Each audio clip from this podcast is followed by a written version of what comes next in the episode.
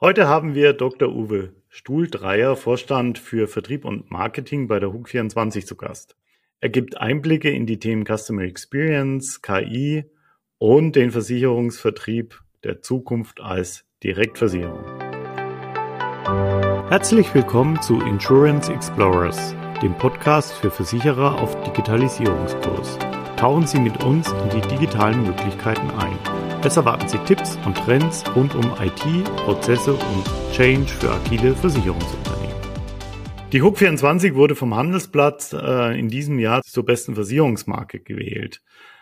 Eine von vielen Auszeichnungen, die zeigt, dass sich HUK24 intensiv mit der Kundenzufriedenheit auseinandersetzt. Ich freue mich heute sehr, dass ich Dr. Uwe Stuhltreier, Vorstand für Vertrieb und Marketing bei der HUK24 im Podcast begrüßen darf. Wir sprechen über aktuelle Entwicklungen am Markt, Digitalisierungsschübe im Vertrieb und warum Customer Experience weit oben auf der Agenda steht. Herr Stuhlreier, schön, dass Sie da sind. Freut mich sehr. Herzlichen Dank. Hallo und nochmal danke für die Einladung, Herr Roll. Freue mich. Vielleicht ein paar Worte vorab zu Ihnen. Ähm, Sie sind seit 2016 Vorstandsmitglied der größten deutschen Online-Versicherung, der HUB24 waren davor in verschiedenen Führungsfunktionen bei Cosmos Direct, MLP Finanzdienstleistungen und der Dresdner Bank tätig, haben im Fachgebiet des Marketings an der Universität Rostock promoviert und haben einen Abschluss als Diplomkaufmann an der Universität Münster. Das ist ja die Marketing-Universität schlechthin in Deutschland, nach meinem Wissen. Dr. Studrey ist unter anderem Mitglied der Jury des, äh, der Deutschen Marketingpreises Keynote-Speaker und Autor diverser Publikationen zur Digitalisierung der Versicherung und der Zukunft des Marketings. Vielen herzlichen Dank. Vielen herzlichen Dank. Da gibt's nicht mehr viel zuzufügen, außer dass ich 54 Jahre alt bin. Wunderbar, hervorragend. Dann sind wir gar nicht so weit auseinander. Ich bin 53. Also wunderbar. Sehr schön.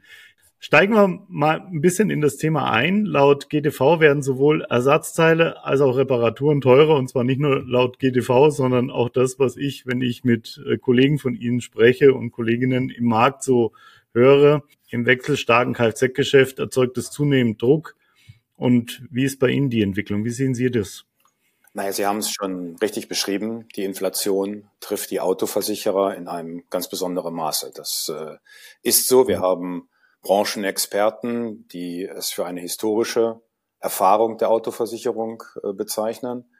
Wir haben, das haben Sie auch gerade schon gesagt, unseren Verband, der massiv davor warnt, dass der versicherungstechnische Verlust in Milliardenhöhe sein wird und der auch prognostiziert, dass in diesem Jahr auf etwa 100 Euro Beitragseinnahme 110 Euro Ausgaben kommt. Das heißt, mhm.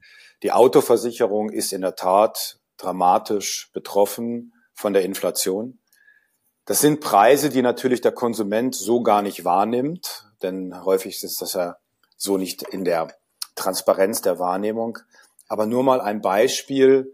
Wir haben von 2022 bis 2023 auf Ersatzteile, das ist eine ganz aktuelle Studie des GDV, eine Preissteigerung von 9,7 Prozent. Das geht so weit, dass man sich 20 verschiedene Ersatzteile ansieht bei 34 Fahrzeugtypen und eine hintere Tür, das habe ich mir gemerkt, kostet mittlerweile 13 Prozent mehr als im Vorjahr. Und damit kann man natürlich schon erahnen, mhm. dass die Autoversicherung unter Druck kommt. Aber mhm. nichtsdestotrotz muss man auch sagen, wenn es Fakt ist, dass Reparaturen teurer werden, werden auch preiswerte Anbieter, insbesondere Preis, äh, preiswerte Anbieter mit guten Kostenstrukturen profitieren können. Denn mhm. niedrige Kostenstrukturen kann man in einem guten Preis-Leistungs-Verhältnis dann weitergeben so dass wir als Zug 24 auch nicht gegen diese allgemeine Entwicklung stehen und das Marktszenario auch so natürlich für uns zutrifft. Wir aber durchaus glauben, dass wir als Direktversicherer vielleicht ein Profiteur dieses Marktszenarios sein können. Das ist total spannend. Wie erreichen Sie diese Kostenstrukturen? Ähm, wir diskutieren ja viel mit unseren Kunden darüber, wie Kosten gesenkt werden können. Es gibt auch viel IT- und Effizienzprojekte in dem Bereich. Aber wie schaffen Sie das, so deutlich günstiger? Wir haben natürlich äh, zwei äh, sehr entscheidende Vorteile. Das eine ist, wir gehören zur Muttergesellschaft der Hokoburg. Die Hokoburg als Mutterkonzern zeichnet sich schon durch sehr niedrige Kostenstrukturen aus. Das sind sehr stark natürliche Mengeneffekte. Die Muttergesellschaft ist Marktführer in der Kraftfahrtversicherung. Das heißt, wir profitieren von vielen Synergien im Konzern. Das ist der eine grundlegende Vorteil. Der zweite große Vorteil ist, dass wir mit der Gründung eine Digitalversicherung sind. Das heißt, wir waren schon immer nur über unsere Webseite hook24.de erreichbar. Und wir versuchen seit Gründung Prozesse zu automatisieren. Und das äh, sind äh, heute im Markt, äh, denke ich, schon die Benchmarks für Automatisierung. Und Automatisierung heißt gleichzeitig natürlich Kostenvorteile. Und diese zwei Elemente, den Synergievorteil mit der Muttergesellschaft verbunden mit dem digitalen Geschäftsmodell, das sind zwei ganz entscheidende Punkte. Und dann kommt hinzu, als dritten entscheidenden Punkt, wir zahlen keine Provisionen. Wir kaufen uns kein teures Maklergeschäft ein, kein teures Vermittlergeschäft ein, sondern bei uns ist der Direktabschluss äh, entscheidend und deswegen sparen wir auch die Vermittlerprovisionen. Und mit diesen drei ähm, Elementen schaffen wir es, so niedrige Kostenquoten zu erzielen. Wir haben aktuell in der Kraftfahrt eine Betriebskostenquote von fünf Prozent und der Markt liegt bei 18 Prozent. Mhm. Das ist ein Unterschied von 13 Prozentpunkten. Das hilft uns natürlich in der Tarifierung, wenn wir das weitergeben in ein gutes Preis-Leistungs-Verhältnis, in faire Tarife für unsere Kunden. Und das wiederum, glaube ich, kann uns helfen, in diesem schwierigen Marktszenario in der Tat als Profiteur äh, vom Markt zu gehen. Spannend, sehr schön. Jetzt, wenn wir mal in die Zukunft der Autoversicherungsbranche ein bisschen reingucken. Wir sind da gerade an einem Scheideweg an einer Weiterentwicklung Richtung E-Mobilität, autonom Fahren. Ähm, Abo-Modelle äh, sprießen so auch in Deutschland hoch. Wie ist denn Ihre Einschätzung? Was werden denn die größten Herausforderungen die nächsten Jahre sein äh, für die Versicherungsbranche im Automobilsektor? Ich glaube, auch das muss man so ein bisschen differenziert betrachten. Auf der einen Seite kurzfristig müssen wir die Inflation in den Griff bekommen. Und mhm. äh, das ist ja nicht äh, äh, so, dass wenn sie nicht auskömmlich sind, und das sind die Versicherer, die Autoversicherer gerade, dann haben sie natürlich schon erstmal die Herausforderung, dass sie dem Kunden transparent und nachvollziehbar klar machen müssen, dass wir aktuell in diesem Preisniveau äh, Preissteigerung sehen werden. Das, das ist einfach äh, per se so denn mhm. die Versicherung, die Autoversicherung ist nicht auskömmlich. Das heißt, kurzfristig müssen wir erstmal dieses Thema der Auskömmlichkeit und die Inflation in den Griff bekommen. Kurz- und mittelfristig glaube ich schon, dass es einen extremen Trend äh, weiter zunehmend in die Digitalisierung der Kraftfahrtversicherung sein wird. Davon müssen wir weiter profitieren, den digitalen Abschluss weiter als ja eine Selbstverständlichkeit etablieren. Das ist sicherlich auch wichtig. Und dann trifft genau das zu, mittel- bis langfristig die Veränderung der Mobilität. Ja, also Elektromobilität. Häufig natürlich schon Embedded Insurance bei geleasten Fahrzeugen. E-Fahrzeuge werden stärker natürlich finanziert und geleast, nicht mehr gekauft, mhm. weil man natürlich auch nicht weiß, wie sich entwickelt sich das Batteriethema und der Wiederverkaufspreis. Das heißt, wir haben eine Veränderung auf der Anbieterseite. Gleichzeitig haben wir auch ein verändertes Mobilitätsverhalten. Komme ich mit meinem Auto perspektivisch noch in die Städte hinein? Und das sind alles natürlich Fragestellungen, die uns als Kraftfahrtversicherer beschäftigen und auch eben langfristig sicherlich unser Geschäftsmodell an einigen Stellen verändern wird. Deswegen kurzfristig Inflation in den Griff bekommen, das transparent mit dem Kunden auch zu machen, den Digitalisierungsschub weiter stärken, weiter davon profitieren von dem Digitalisierungsschub und sich auf die veränderte Mobilität einstellen und Antworten darauf finden. Stichwort Digitalisierungsschub. Was ist denn Ihre Perspektive auf den äh, Vertrieb der Zukunft? Haben wir dann noch äh, Makler, haben wir noch Agenten, haben wir noch Vertreter oder wird sich das irgendwann alles überleben? Ich will es hoffen, dass wir das haben. Sie haben das so ein bisschen angedeutet. Ich habe ja eine Vita, die auch siebeneinhalb Jahre MLP mhm. beinhaltet, also klassisches Maklergeschäft. Und wir können in Deutschland, glaube ich, uns sehr stolz und äh, darüber auch sehr glücklich schätzen, dass wir den Menschen, den Kunden eine Vielzahl von Zugangswegen ermöglichen. Sei es die Ausschließlichkeitsorganisation, sei es der Makler, sei es aber auch der Direktvertrieb. Deswegen hoffe ich sehr, dass auch diese Vielfalt der Vertriebswege langfristig erhalten bleibt. Aber eins werden wir nicht wegdiskutieren können. Das ist der Digitalisierungstrend. Wir haben heute schon, das ist auch eben eine ganz neue Studie des GDV, digitaler Vertrieb. Jede vierte Kraftfahrtversicherung wird heute digital abgeschlossen, ohne Beisein eines Beraters. Mhm. Diesen Trend werden wir nicht aufhalten. Unser Leben wird immer digitaler. Das heißt, auch damit wird der Versicherungsabschluss immer digitaler. Das werden wir sehen in sehr vielen standardisierten Produkten. Das sind sicherlich die Sachversicherung, das ist die Kfz-Versicherung. Deutlich länger wird der Prozess sicherlich sein bei komplexeren Produkten in der Personenversicherung.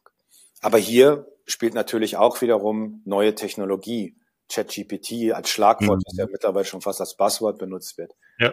Es gibt neue Technologien, die auch die, die digitale Beratung weiter forcieren werden. Und deswegen habe ich die Hoffnung, dass wir die Vielfalt der Vertriebskanäle erhalten. Aber die Branche kann nicht die Augen davor verschließen, dass der digitale Abschluss zunehmen wird.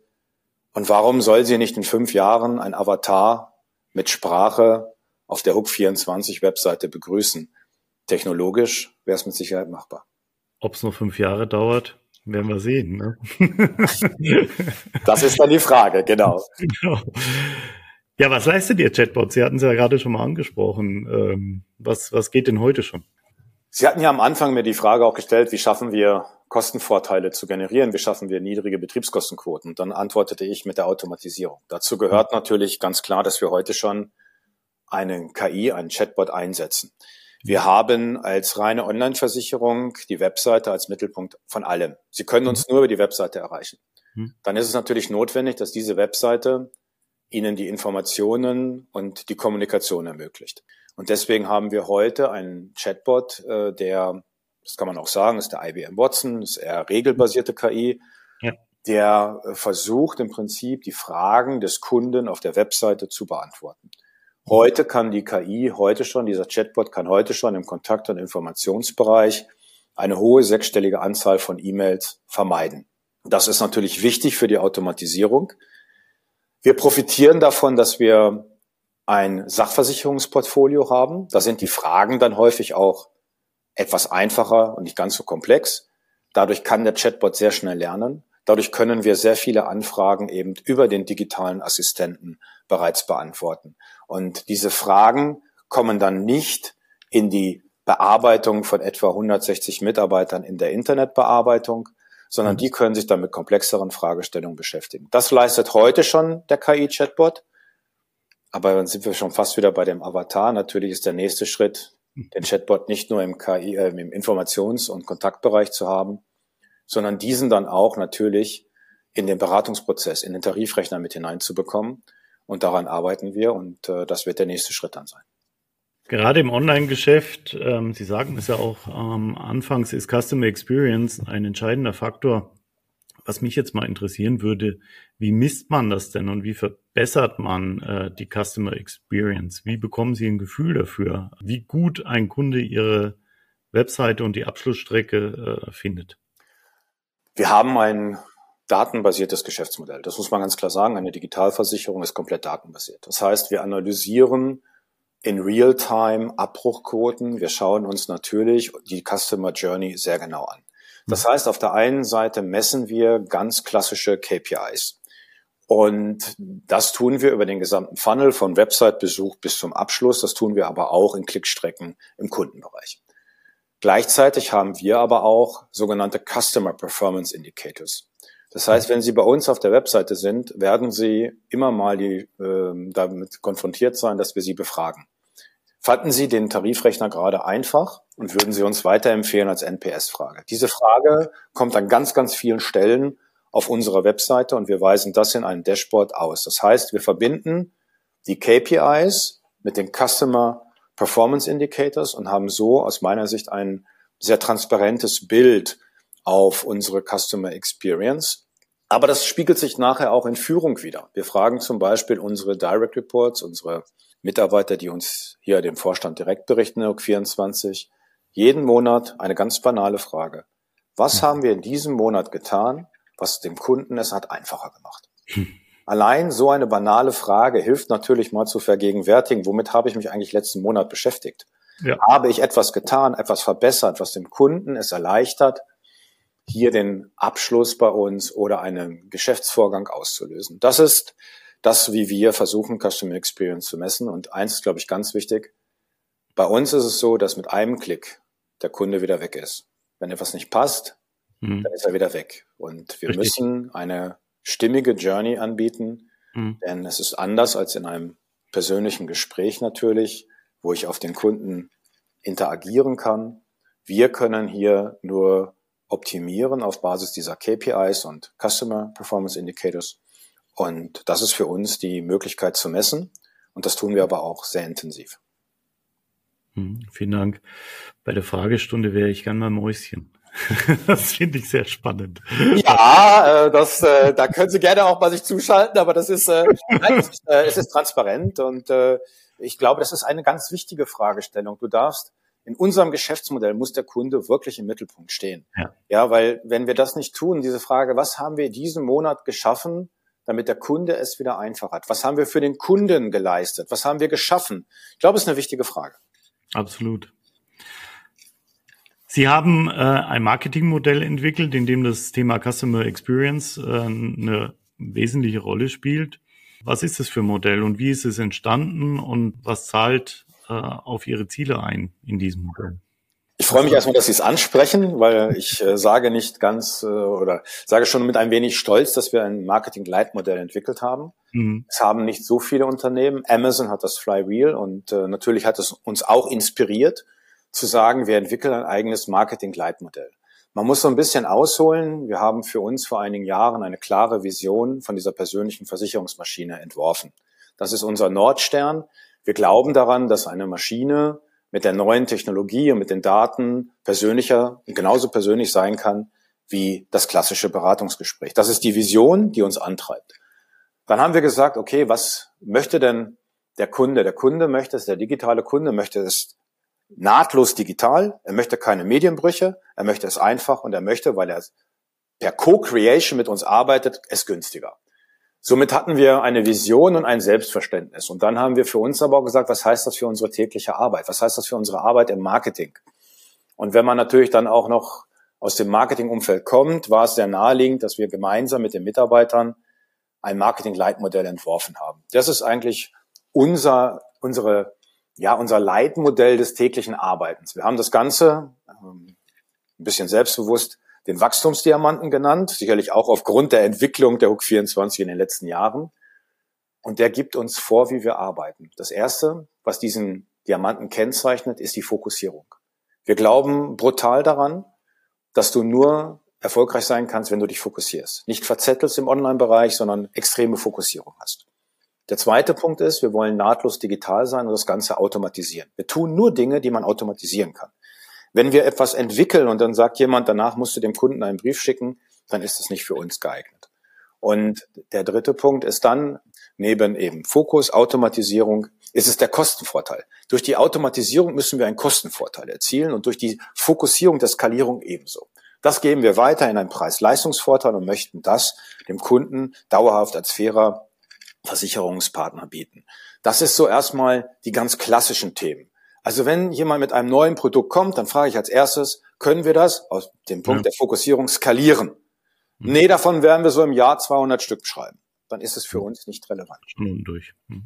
Wir haben dann gesagt, wir setzen den Kunden in den Mittelpunkt des ganzen Agierens und haben am Ende dieses Diamanten an der Spitze die Customer Experience geschrieben, weil das für uns ein ganz besonders wichtiger Punkt ist. Wir sprachen gerade schon drüber. In einem Online-Geschäftsmodell, wo ich den Kunden nicht per Face vor mir sitzen habe, muss die Customer Experience funktionieren. Sie muss einfach sein und ich muss sie messen. Das heißt, so haben wir uns ein, ein Leitmodell entwickelt, ein Marketing-Leitmodell, was unsere tägliche Arbeit bestimmt und ja, wir sind äh, damit oder fahren damit sehr gut. Somit haben wir aus einer Vision ein Selbstverständnis, ein Marketing-Leitmodell gemacht. Und das ergibt Orientierung in der Arbeit für jeden einzelnen Mitarbeiter, aber auch immer wieder für den Vorstand, um mhm. zu reflektieren, ist das, was wir tun, eigentlich in unserem Marketing-Leitmodell kompatibel. Finde ich toll. Super. Jetzt würde ich mal einen Schwenk machen zu einem ganz anderen Thema, das mich auch brennend interessiert, weil wir selber natürlich als Unternehmen auch damit logischerweise zu tun haben mittlerweile. Stichwort Kunde steht im Mittelpunkt. Äh, die Generation Z, ich sage es jetzt mal auf Deutsch, sitzt mittlerweile hinter dem Steuer. Ja, also ja. die Jungen kommen nach und äh, ist womöglich natürlich auch eine Zielgruppe, wenn sie denn überhaupt einen Führerschein haben. Und das würde mich mal brennend interessieren, wie sie mit dieser Generation umgehen. Die ist ja nun schon doch ein bisschen anders ähm, als die Generation davor und ein bisschen spezieller. Wie stellt man sich als Direktversicherer auf sowas ein? Also eins ist erstmal klar, wollen wir auch zukünftig wachsen, dann werden wir uns auf diese Zielgruppe einstellen müssen. Dann werden wir auch dort in dieser Zielgruppe mit den speziellen Bedürfnissen, die diese Zielgruppe hat, uns auseinandersetzen müssen. Und es ist natürlich eine große Herausforderung, diese Zielgruppe zu erreichen. Versicherung ist Low Involvement Und Versicherung mhm. ist nicht das, womit sich die Gen Z jeden Tag beschäftigen möchte. Deswegen ist es schon eine große Herausforderung. Das heißt aber schon, wir versuchen auf der einen Seite die Ansprache dieser Generation anzupassen. Das heißt, wir sind selbstverständlich auch in den Kanälen Instagram, mhm. TikTok, YouTube vertreten.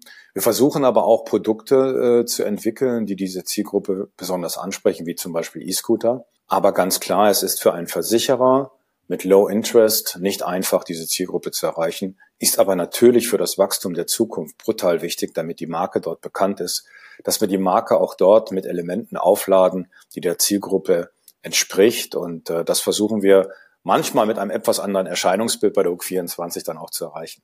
Das ist spannend. Äh, spannend vor allem, ich meine, auf Instagram, klar, Facebook ist wahrscheinlich schon so ein bisschen auf dem, dem Abstieg, ja, mittlerweile, was, was so eine Kundenansprache anbelangt. Aber TikTok finde ich wirklich, also ich benutze es selber nicht, darum, darum ähm, höre ich jetzt gerade auf, und, ähm, stelle mir vor, das ist spannend, diese Social Media Kanäle auch zu bedienen. Da müssen Sie ja auch ein relativ junges Team ähm, haben, dass das sozusagen auch in der Ausführung entsprechend kundenorientiert gestalten kann. Ne? Ja, ich glaube, jeder Kanal hat seine eigenen Gesetze. Man sollte dann mhm. auch als Vorstand akzeptieren, äh, dass es nicht gut tut, wenn man meint, mit seinen alten, gelernten Regeln dort agieren zu können. ähm, nicht, genau. Auf der anderen Seite ist es natürlich auch äh, nicht so, dass man einfach sagen kann, hier hast du ein Budget und mach einfach mal, sondern wir geben uns klare KPIs, wir kontrollieren und ich überprüfe die KPI-Erreichung aber ich nehme nicht Einfluss in dem, was wir tun. Wir haben vor einigen Jahren den Versicherungscoach Tim entwickelt. Mit dem ja. Versicherungscoach Tim haben wir über 200 Videos mittlerweile bei TikTok. Wir haben über 100 Videos bei YouTube. Das sind aber alles Ideen und Entwicklungen, die vom Team auskommen, die nicht vom mehr vom Vorstand vorgegeben werden. Weil da bin ich mhm. genauso, wie Sie es auch gerade beschreiben, Herr Holl. Das macht keinen Sinn, wenn man versucht, dort äh, zu meinen, man kann das. Ähm, wir geben uns dann aber auch klare KPIs und natürlich sind die KPIs, die wir uns in dem Umfeld Social geben, deutlich mehr Richtung Aufmerksamkeit, Markenawareness und weniger Richtung harte Order Facts, wie Sie sie zum Beispiel anlegen würden, wenn Sie Google äh, Search betreiben, dann haben Sie einen klaren KPI auf ein CPO oder ähnliches. Da gehen wir schon dann etwas differenzierter vor. Aber ganz klar, man braucht ein, ein, ein junges Team, man braucht klare KPIs, aber wir müssen in diesen Kanälen äh, sichtbar sein, wenn man eben eine Markenawareness äh, aufbauen möchte. Und das ist manchmal natürlich auch ein Spagat zwischen dem Vertrauen, den eine Versicherung geben muss, und den Auftritten, die man so sieht, äh, wie man agiert ähm, in den Kanälen. Aber wir hoffen, dass wir den, diesen Spagat einigermaßen gut äh, schaffen. Ja, man muss, glaube ich, viel Verantwortung aber in dem Moment abgeben und äh, mhm. das versuchen wir dann eben so auch zu steuern. Sehr schön. Jetzt zeigt mich natürlich meine Neugierde. Gibt's sie auch im Metaverse in irgendeiner Form? Findet man sie?